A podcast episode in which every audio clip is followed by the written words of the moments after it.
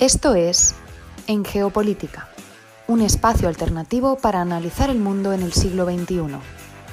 Escúchanos en iVoox, Anchor, Spotify y Google Podcast.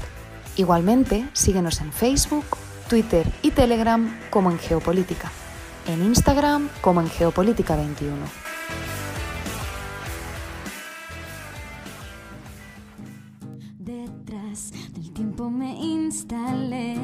Ya ves, ni me quejo ni me quejaré. Mi ser, mis recuerdos y alguna canción son hoy mi premio de consolación. Y tú, ¿qué has hecho para olvidar que fue de aquella chica del bar? Lo sé, prohibido preguntar.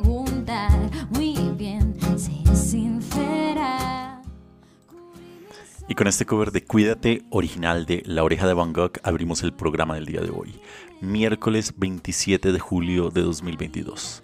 Iniciamos esta transmisión desde la ciudad de Bogotá. Los acompaña Fernando Galindo y les agradezco a todos los que nos sintonizan en América Latina, el Caribe y España a través de la plataforma radiolibre.cc. Igualmente saludamos a quienes nos escuchan como podcast en estas y otras geografías en iBox, Anchor, Spotify, TuneIn, Apple Podcast y Google Podcast. Esto es En Geopolítica, un espacio alternativo para analizar el mundo en el siglo XXI. Bienvenidos.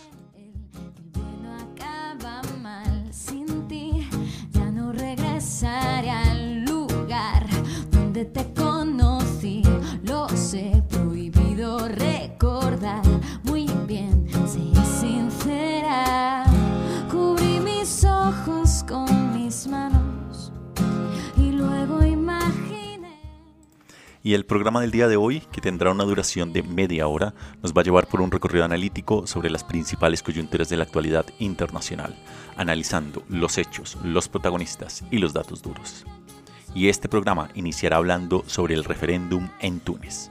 Continuaremos con nuestra sección Lo que estamos viendo, hablando sobre la gira del ministro de Exteriores ruso Sergei Lavrov por África, el enigma energético de la Unión Europea y los juegos de guerra en Taiwán.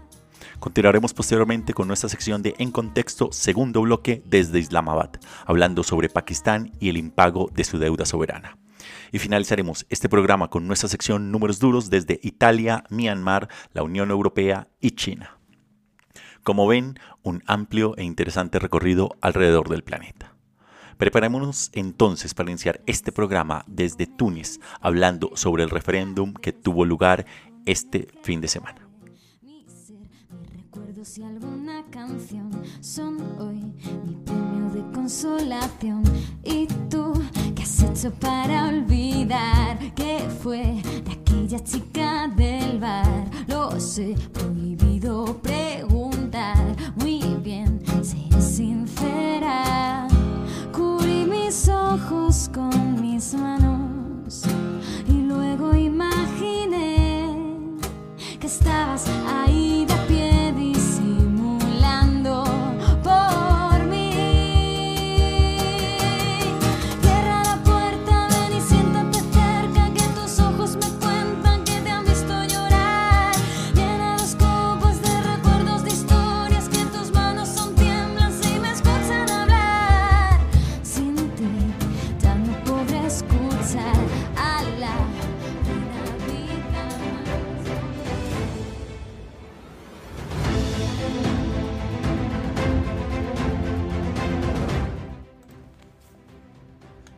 En contexto 1.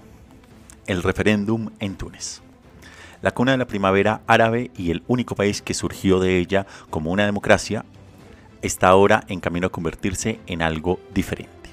Un sondeo a pie de urna muestra que más del 90% de los tunecinos aprobaron el lunes una nueva constitución que, según los críticos, daría más poder al presidente en detrimento del Parlamento y del Poder Judicial. De otro lado, el presidente Kais Saied lo niega y afirma que la carta del año 2014 daba demasiado poder a los legisladores y a los jueces en este país norafricano de 12 millones de habitantes. La participación como se proyectaba fue baja, y no es de extrañar, ya que la mayoría de los grupos de la oposición boicotearon el referéndum. Pero el hecho de que solo el 27,5% de los votantes se presentara significa que Sayed, que se negó a establecer un umbral mínimo para el resultado para que el resultado fuese vinculante, difícilmente pueden reclamar un mandato popular para el cambio constitucional. Pero la pregunta es cómo hemos llegado aquí. Y es que hace exactamente un año Túnez sufría la peor crisis política, social y económica de su era democrática. Los contagios por COVID-19 se disparaban, la economía no iba a ninguna parte, la desigualdad aumentaba, los servicios públicos eran difíciles de conseguir y un tercio de los jóvenes tunecinos estaban en paro. La democracia no había cumplido su promesa de una vida mejor debido a la fragmentación de los parlamentarios, las luchas políticas internas y la corrupción rampante. Sayed decidió intervenir despidiendo al gobierno y suspendiendo la legislatura. Desde entonces ha redoblado sus poderes de emergencia, gobernando por decreto y persiguiendo a sus críticos, principalmente al partido político islamista moderado Ennahda y al Poder Judicial, que el presidente considera compinchado con los políticos y la élite empresarial clásica. Pero las ondas autoritarias del líder tunecino no concuerdan con su personalidad, la cual es bastante discreta. Y es que, lejos de parecer algún tipo de tirano, Sayed es un ex profesor de Derecho Constitucional de 70 años, conocido como Robocop, pero no por la dureza de su régimen, sino por sus discursos rígidos pronunciados en árabe clásico monótono en lugar del dialecto tunecino. Aún así, ha pasado de ser elegido en el año 2019 como un outsider político con más del 70% de los votos a dividir a gran parte del pueblo de Túnez. Sus partidarios ven en Sayed a un héroe ya que desafía el statu quo de la corrupción y el estancamiento político, comenta uno de los analistas del Eurasia Group, Sofía Meranto.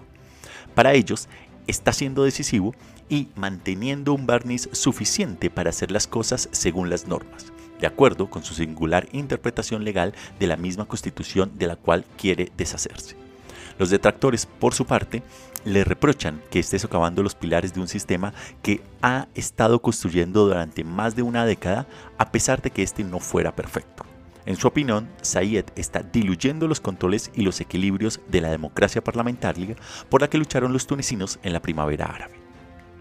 La pregunta indudablemente aquí es si ha funcionado hasta ahora el experimento que tiene una mezcla particular de democracia y autoritarismo. Obviamente la respuesta acá depende de quién sea el que la responda. Los seguidores del presidente dicen que está desmantelando un sistema político disfuncional que no estaba haciendo nada para resolver los problemas del país les encantan sus gestos populistas, como exigir a los magnates que entreguen los miles de millones de dólares que, según ha dicho, han saqueado el Estado para evitar que sean procesados por malversación. Por su parte, los opositores de Sayed afirman que la economía está en el peor estado que cuando el presidente llegó al poder. La inflación se sitúa por encima del 8%. La deuda, las pensiones y los subsidios están agotando las arcas del Estado. Y el gobierno corre un grave riesgo de impago si no consigue pronto un acuerdo con el Fondo Monetario Internacional. En el medio hay muchos tunecinos con un alto nivel de empatía política que al principio estaban dispuestos a dar una oportunidad a Sayed, pero que desde entonces se han vuelto locos por la economía, algunos ni siquiera conocían el referéndum, lo que explica en parte la escasa participación política de los tunecinos. Lo que sigue entonces, ¿qué es? Pues sin dejarse intimidar por la baja participación, el presidente Sayed seguramente seguirá adelante con la celebración de elecciones parlamentarias para finales de este año, lo cual es la siguiente fase de su plan para romper con el pasado como ha mencionado pero aún no ha publicado la ley electoral y la nueva Carta Magna ha diluido el poder de los legisladores. Túnez tratará de salir adelante en los próximos meses, a pesar del empeoramiento de la crisis económica y quizás de alguna agitación social antes de las elecciones de diciembre. El mayor problema es que con tantos tunecinos que se han retirado de la política, el país podría estar encaminándose hacia el dominio de un tipo de autocracia.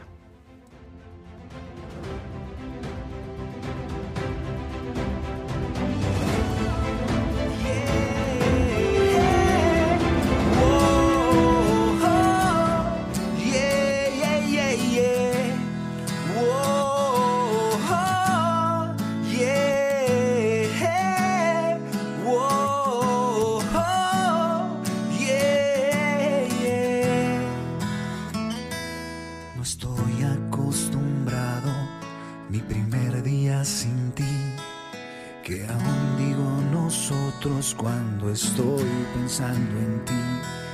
Cuando terminó el verano, todo parecía bien. Ahora pienso en todo eso que hablamos sin saber. Lo que estamos viendo. Vamos a hablar sobre la gira de la BROP por África, los problemas de gas de la Unión Europea y la simulación de guerra en Taiwán. Iniciamos con el ministro de Asuntos Exteriores de Rusia, Sergei Lavrov, quien se encuentra esta semana en África con una doble misión. Apuntalar los lazos de Moscú en el continente y luchar contra las críticas que apuntan a que la invasión de Ucrania ha desencadenado una crisis alimentaria mundial que está afectando particularmente a algunos de sus socios en este continente. Lavrov aterrizó el domingo pasado en Egipto y posteriormente se ha desplazado a Etiopía y seguirá luego a Uganda y a la República Democrática del Congo. Egipto es el mayor importador mundial de trigo ruso y ucraniano, mientras que alrededor del 40% del trigo africano procede de ambos países. En su mayor parte, los países africanos no han tomado partido en la guerra, pero el bloqueo ruso del Mar Negro de Ucrania ha imposibilitado que este país exporte trigo por mar a África y Oriente Medio. En los últimos años, el Kremlin ha tratado de ampliar su presencia en África, cortejando a las naciones del continente con acuerdos sobre energía, materias primas e incluso armas. Por su parte, Lavrov que insiste en que, insiste en que Rusia garantizará en consecuencia el envío de granos a sus clientes en el continente africano. Nos vamos entonces desde África a la Unión Europea. Y es que la crisis del gas en Europa parece que va de mal en peor. Después de que Rusia anunciara que reduciría el suministro a Alemania a través del gasoducto Nord Stream 1 al 20% en su capacidad a partir de esta semana. La medida tomada por el Kremlin pone aún más a prueba la cohesión de la Unión Europea, pocos días después de que Bruselas pidiera a sus miembros que redujeran voluntariamente el consumo de gas natural en un 15% hasta el mes de abril del año 2023. La Comisión Europea, brazo ejecutivo de la Unión, quiere que sus 27 Estados miembros reduzcan su consumo para aumentar las reservas de cara al invierno mientras que Rusia sigue utilizando sus exportaciones de gas natural como un arma de presión política. Pero el sentimiento de la Unión Europea que definió la primera fase de la guerra, cuando el bloque se unió para imponer sanciones drásticas a Moscú, se está desvaneciendo.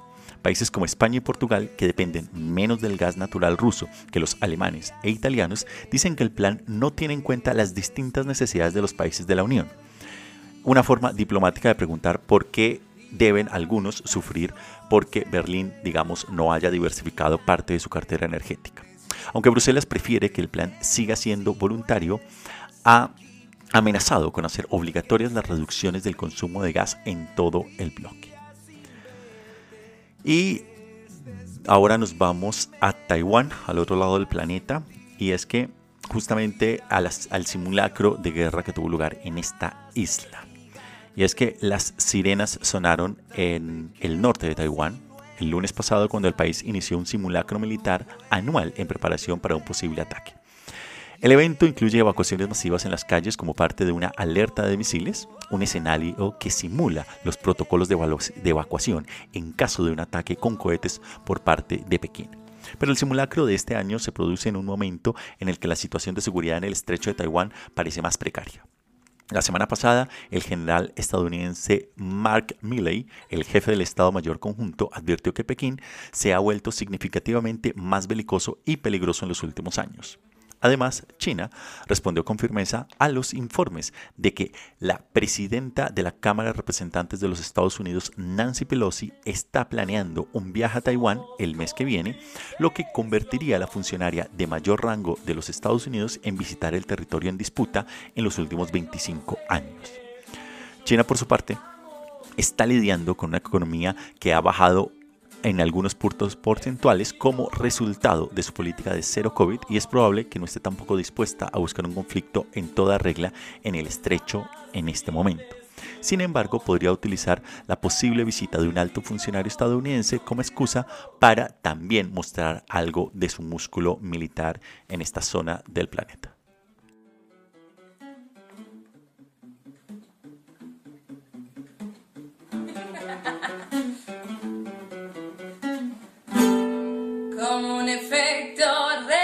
No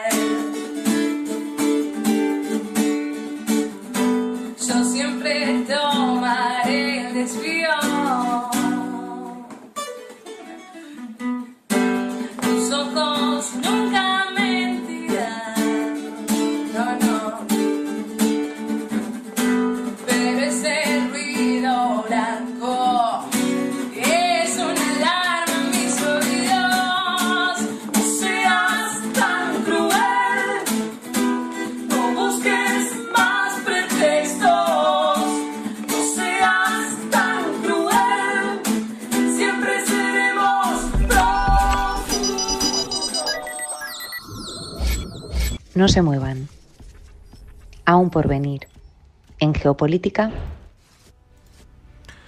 Nos iremos con nuestra segunda sección de En Contexto hablando sobre Pakistán y el impago de su deuda soberana. Y finalizaremos con números duros desde Italia, Myanmar, la Unión Europea y China.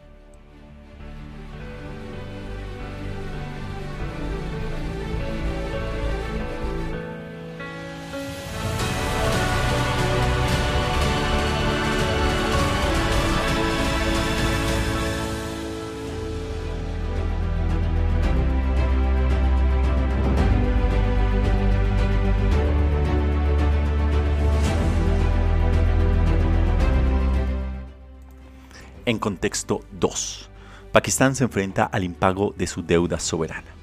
Y es que después de Sri Lanka, es la última economía emergente que se tambalea tras el COVID, la guerra de Ucrania y la inflación disparada. Pero lo que está en juego es mayor. Pakistán limita con China, India, Irán y Afganistán y se encuentra en la encrucijada del Golfo Pérsico y el Océano Índico. Está inmerso en una batalla contra el creciente terrorismo y tiene además armas nucleares pero el quinto país más poblado del mundo, donde 220 millones de personas viven bajo un sistema político acusado de corrupción y lugar de varios extremismos, no solo está en quiebra. Se podría decir que también está polarizado y aislado, atravesando un periodo de inestabilidad que no se veía desde la guerra civil del año de 1971, cuando perdió la mayoría de su población al separarse de Pakistán Oriental, el cual se terminó convirtiendo en lo que hoy se conoce como Bangladesh.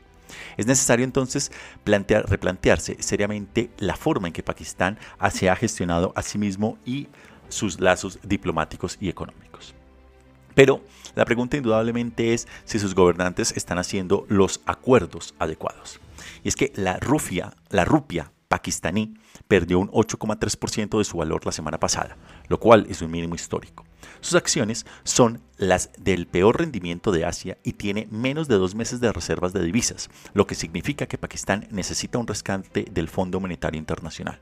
Pero el país tiene la costumbre de no enmendarse. Pakistán es uno de los países más rescatados en los libros del FMI, habiendo recibido 22 préstamos desde el año de 1958.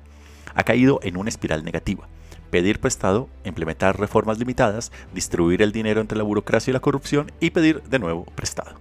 Ahora el FMI quiere algo más que las promesas de Pakistán y busca garantías de un garante como Arabia Saudí antes de ofrecer otro nuevo salvavidas. Y es que la agitación política también ha paralizado la gobernanza en este país. Los militares siguen siendo todopoderosos, pero se ven amenazados por el reciente destituido primer ministro Imran Khan. Khan antaño aliado de los generales, perdió su apoyo esta primavera y lo pagó con una moción de censura que le sustituyó por una coalición de dinastías políticas más antiguas, los Sharif y los Bhutto, respaldadas a su vez por el estamento militar. Pero los altos precios, los cortes de electricidad y la suspensión de las subvenciones públicas han erosionado rápidamente el apoyo al nuevo gobierno. A pesar de su propio historial de mala administración, Khan se está ganando la simpatía de la calle, convirtiendo las protestas en votos, atacando sus antiguos benefactores y amenazando con nuevos disturbios. Y es que los problemas de seguridad y geopolíticos también están en la ecuación. Y es que después de respaldar a los talibán durante dos décadas, mientras pretendía ser aliado de Estados Unidos, Pakistán ha obtenido un poco más de lo que esperaba está sufriendo ataques de terroristas con base en Afganistán y su relación con Washington se ha deteriorado en los últimos meses. El interés diplomático y las inversiones financieras estadounidenses prácticamente se han agotado. Esto ha empujado a Pakistán a acercarse más a China y, y a sus préstamos ligados a la iniciativa del cinturón y la ruta de Pekín. Pero mientras que China intenta abrirse camino, su personal y sus proyectos han sido blancos de los insurgentes, lo que ha obligado a Pekín a frenar las inversiones en este país. Mientras tanto, la relación de Pakistán con la India no ha hecho más que empeorar. El régimen nacionalista hindú de Narendra Modi ha reforzado su control en New Delhi, mientras que los generales contrarios a la India siguen dominando la política exterior en Islamabad. A pesar de que existe un canal de retorno de comunicación, las dos partes apenas intercambian mensajes o hablan, y en su lugar apoyan a militares indirectos en el territorio de su contraparte. Además, Islamabad ha visto cómo se han enfriado las relaciones con vecinos antaño amistosos como Arabia Saudí, los Emiratos Árabes Unidos e Irán, todos los cuales mantienen ahora lazos más cercanos con Nueva Delhi debido al creciente peso económico de la India. Si la amenaza más inmediata es el impago, la pregunta es si podría Pakistán evitarlo. Aunque la rupia experimentó la semana pasada la mayor caída desde el año de 1998, su Banco Central cree que puede cumplir sus obligaciones para, otro, para evitar otro rescate del Fondo Monetario Internacional. Pero otros no están tan seguros. Es que Pakistán está hoy mucho más cerca del impago que hace unos días, comenta el director de la iniciativa para Pakistán del Atlantic Council en Washington, Usair Yunus. ¿Significa esto que el pago es inminente? No, pero las élites nacionales están señalando que se están preparando para el impago y en consecuencia para un duro revés económico y político en este país. Lo más importante es que parece faltar la voluntad política para mejorar la situación. Hay pocos incentivos para que los políticos cooperen y saquen a Pakistán del abismo comenta el analista Yunus, sobre los dirigentes dominados por las clases terratenientes e industriales explotadores que mantienen activos en el extranjero. Esto quedó patente el viernes, cuando la elección de la jefatura del gobierno de Punjab, la mayor provincia del país, no fue para el candidato de Imran Khan, a pesar de estar en condiciones de obtener la mayoría. Más bien, la política de trastienda arrebató a Imran Khan y a sus aliados este premio, lo que dio lugar a protestas, con semejantes disculpas políticas, solo hay un disciplinador, el ejército pakistaní, menciona el analista. Y es que el caos puede abrir una vez más la puerta a una mayor participación de los militares en la estabilización económica y política de Pakistán. Y aquí hay que hacer un, un análisis, y es que los pakistaníes no desconocen para nada el intervencionismo militar de los militares en su vida cotidiana. Al contrario, el sexto ejército más grande del mundo ha gobernado Pakistán directa e indirectamente durante la mayor parte de los últimos 75 años desde su independencia. Si los militares toman una posición, podrían dar lugar a uno o dos tipos de escenario. El gobierno directo, que el ejército ha ejercido de forma intermitente durante más de tres décadas, o un gobierno indirecto, significa que los mandos nombrarían a un gobierno apolítico y tecnocrático, un modelo en el que los generales también han jugado en el pasado.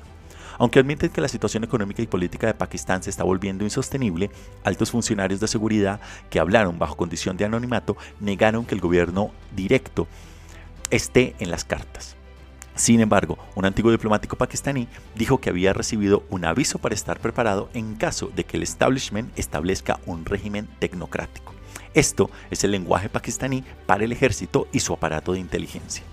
Aunque los autócratas tomen el mando y traigan tecnócratas de la diáspora pakistaní para dirigir las cosas, ciertas realidades serán difíciles de cambiar. India y no Pakistán es el nuevo mejor aliado y amigo de Washington en el sur de Asia. Y mientras que India se ha convertido en una economía de 3,3 billones de dólares, superando al Reino Unido como la quinta del el quinto país del mundo, la excesiva inversión de Pakistán en seguir siendo un estado de seguridad nacional no ha hecho más que desvirtuar su potencial. Los paquetes de ayuda y las intervenciones militares no podrían arreglar esto. Es que Pakistán ha conservado un ejército que no puede permitirse y ha respaldado a representantes que no pueden controlar, al tiempo que ha permitido que sus instituciones financieras y administrativas también tambaleen con un régimen fiscal anémico, una industrialización estancada, una clase media en retroceso, la mayor brecha de ingresos entre hombres y mujeres del sur de Asia y una tasa de educación en descenso, donde casi la mitad de los niños entre 5 y 16 años no están escolarizados, Pakistán necesita algo más que instrucciones multilaterales y donantes que acudan en su ayuda. Necesita reformas económicas y un replanteamiento de la seguridad. Ningún aliado ha sido capaz de convencer a este país para que enmiende su rumbo. Pero de todos sus socios, los cuales no tienen muchos, China es el que tiene muchas más probabilidades de pagar la cuenta. Y es que Pekín considera desde hace tiempo que Islamabad es un baluarte contra un rival común, que sería la India. Pero los costes económicos y diplomáticos de apoyar a Pakistán son cada vez mayores. El corredor económico China-Pakistán de 65 mil millones de dólares, por ejemplo, está en dificultades por la incapacidad de Pakistán de cumplir con lo prometido. Y es que este corredor económico precisamente era la joya de la corona de la iniciativa del cinturón y la ruta del gobierno de China y la espiral descendiente de Pakistán ha lastrado con esto, parte de la deuda de la deuda china ha socavado económicamente también los lazos con este país, ya que no ha podido asegurar la seguridad precisamente de la infraestructura que atravesaría China a través de China y Pakistán. Pero dado su tamaño y su ubicación, así como que cuenta con armas nucleares, muchos líderes pakistaníes se han burlado a menudo de la noción del colapso o del impago insistiendo en que el país es demasiado grande para fracasar. Esta es una de las razones por las cuales el país no ha desarrollado un sistema económico más sólido, sino que suele recurrir a rescates internacionales. Pero la debilidad de Pakistán no es solo financiera, se podría decir que es casi existencial. Con una política tan divisiva no puede permitirse otro régimen militar o tecnocrático, teniendo en cuenta el duro vecindario en el que reside. Convertirse en consecuencia de dependiente y dependiente de alguna de las fuerzas, ya sea China o los Estados Unidos, también terminaría siendo peligroso para ellos. En definitiva, con sus fracasos tanto en los diferentes frentes como el económico, el militar, el democrático, el de derechos humanos, se vislumbra que Pakistán tendría muchos otros retos por delante y que aún el rumbo no está nada claro.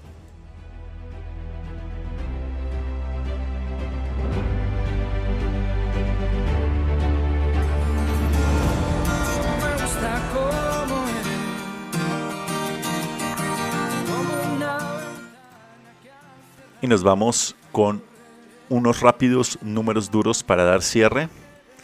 El primero mm, es 1200 y nos lleva precisamente a que casi 1200 inmigrantes indocumentados procedentes de África y Oriente Medio llegaron el fin de semana a Italia, donde los centros de inmigración ya están desbordados. Giorgia Meloni, la favorita de la extrema derecha para convertirse en la próxima primera ministra, ha prometido tomar medidas energéticas contra la inmigración si llega al cargo. Siguiente número nos lleva a Myanmar y es 4, y es que la Junta Militar de Myanmar ejecutó a cuatro activistas pro-democráticos, la primera vez que el país aplica la pena de muerte desde el año de 1988, según la ONU. Y el siguiente número nos lleva a Rusia y China y es cero, y es que la inversión en Rusia por parte de la iniciativa de la Franja y la Ruta de China ha caído a cero por primera vez. Aunque los chinos están comprando mucho más combustibles fósiles rusos desde la invasión de Ucrania, a Pekín le preocupa que los futuros proyectos de infraestructura dentro de Rusia puedan quedar expuestos a las sanciones occidentales. De esta manera entonces llegamos al final del programa del día de hoy. Iniciamos hablando sobre Túnez y el referéndum que tuvo lugar este fin de semana. Lo que estamos viendo nos llevó a la gira del ministro de Exteriores rusos por África, el enigma energético de la Unión Europea, los juegos y la simulación de guerra en Taiwán. Nos íbamos con en contexto segundo bloque a Pakistán sobre hablar sobre el impago de su deuda soberana y estábamos con números duros dando un rápido recorrido por Italia, Myanmar y China. Les agradezco a todos ustedes por su sintonía y por escucharnos a modo podcast en diferentes lugares del planeta. Les invitamos, como saben, a que nos sigan en nuestras redes sociales, a que nos visiten en nuestra web en geopolítica.com y si desean contactarnos lo pueden hacer a nuestro email en geopolítica.podcast.gmail.com. Igualmente, si les gusta el programa y quieren apoyarnos, les invitamos a que dejen sus likes o comentarios y asimismo a que lo compartan en sus redes para así seguir llegando a más personas. Yo me despido aquí, los acompañó Fernando Galindo desde la ciudad de Bogotá. Les deseo un feliz resto de semana y nos encontramos en la siguiente emisión. Hasta la próxima.